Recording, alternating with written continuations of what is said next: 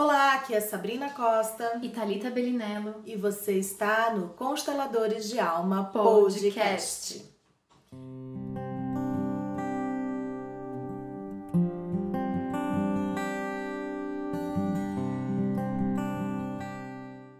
E hoje esse podcast é uma entrevista. Talita vai me entrevistar. então bora lá. Talita fez uma lista de perguntas que ela quer fazer para mim e eu falei então faça isso enquanto a gente grava esse podcast. Sabrina, diante da sua caminhada aí, você tá, né, ministrando alguns cursos de constelação. Diz para as pessoas o que elas têm que buscar quando elas procuram um curso de constelação e o que, você tem a dizer sobre os cursos de constelação online? Ótimo. Então, começando aí, o que, que a pessoa tem que buscar, né? Hoje cresceu muito o número de pessoas que estão buscando um curso de constelação, não só para se tornarem consteladores familiares, mas também para utilizar todo esse campo de sabedoria, todo esse campo teórico das constelações em sua vida, na sua vida prática. Então eu super incentivo que esse movimento cada vez mais cresça, porque quando a humanidade se colocar é, se colocar dentro desse, dessa filosofia e aplicar isso em suas vidas, eu tenho certeza que a gente vai cada vez mais construir um mundo melhor. É um dos caminhos de construção de um mundo melhor.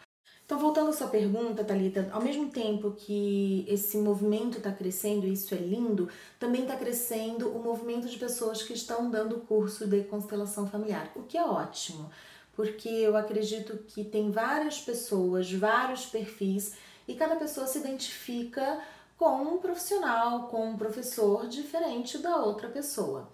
Porém, algo é muito importante: constelação familiar não se aprende assistindo vídeo, não se aprende é, aprendendo uma teoria que se lê no livro e se auto-aplicando apenas. Constelação ela se aprende e ela é para ser vivida num campo de uma constelação familiar. É ali que os movimentos mais profundos acontecem conosco.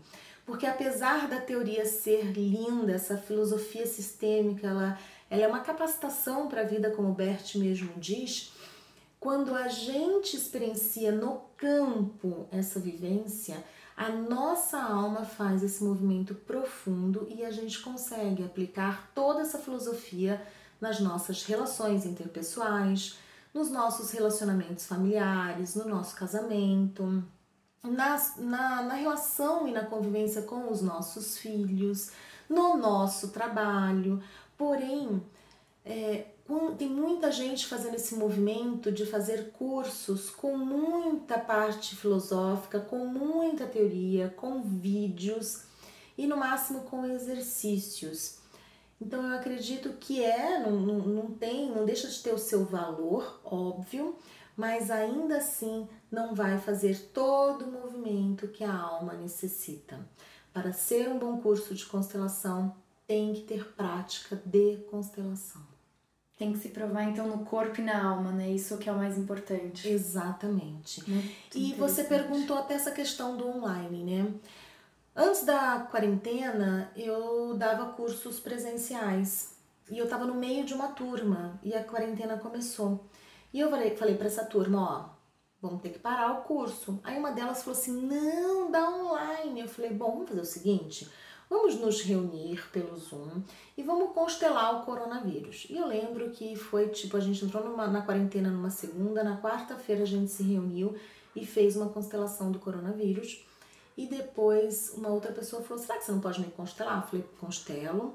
E aí a gente começou a trabalhar esse campo de forma online. Então hoje, mesmo quando uma pessoa procura um curso de constelação online, e o seu professor, no meu caso, eu estou em São Paulo, eu tenho alunos de Roraima, Bahia, é, Rio Grande do Sul, Minas, Tocantins, Espírito Santo, a turma é bem eclética, assim, tem, tem para todos os estados. Então, aqui de São Paulo também. Então, mesmo ali, várias pessoas de vários lugares, a gente se reúne todas as semanas para fazer constelações para a gente sentir a constelação no nosso corpo, na nossa alma, de uma forma virtual, mas todos presentes no mesmo momento, na mesma sala e o movimento está cada vez mais lindo. É de uma forma virtual, mas vivencial, né? Vivencia aquele momento ali. Exatamente. E qual a percepção que você tem da constelação presencial e online? Tem alguma diferença com relação ao resultado? O que, que você tem observado? Tá, vamos primeiro falar. Não vamos falar de resultado primeiro, vamos primeiro para a primeira pergunta, né? Qual a minha percepção da constelação presencial versus uma constelação online? As duas em grupo. Eu tô falando de constelação em grupo, tá? Não estou falando de constelação individual. Porque a constelação em grupo ela tem muito mais força do que uma constelação individual. E a diferença entre uma e outra é que na presencial a gente vai abrindo é, a ancestralidade mais ou menos até quatro gerações atrás. Quando a gente vai para um campo online, da maneira como a gente começou a abrir, a gente chegou neste lugar da constelação online, onde a gente não abre, é, a gente não abre a constelação colocando representantes no papel. Primeiro a gente deixa o campo expressar o que está acontecendo, a gente percebe que essa constelação está abrindo para lugares muito mais distantes. Bert diz que as quatro últimas gerações têm um poder muito mais forte sobre a gente. Só que todo esse processo das últimas quatro gerações, que a gente está repetindo esses comportamentos, talvez a raiz da nossa tataravó tenha acontecido antes mesmo dela. E as constelações online estão chegando neste lugar. Então o movimento está muito lindo. Respondendo a sua segunda pergunta sobre resultado, nenhum constelador deve ir atrás de seus clientes para saber qual o resultado. Por quê? Bert mesmo dizia isso, né? Porque quando a gente vai atrás do resultado, a gente também está colocando em xeque todo aquele trabalho que a gente fez.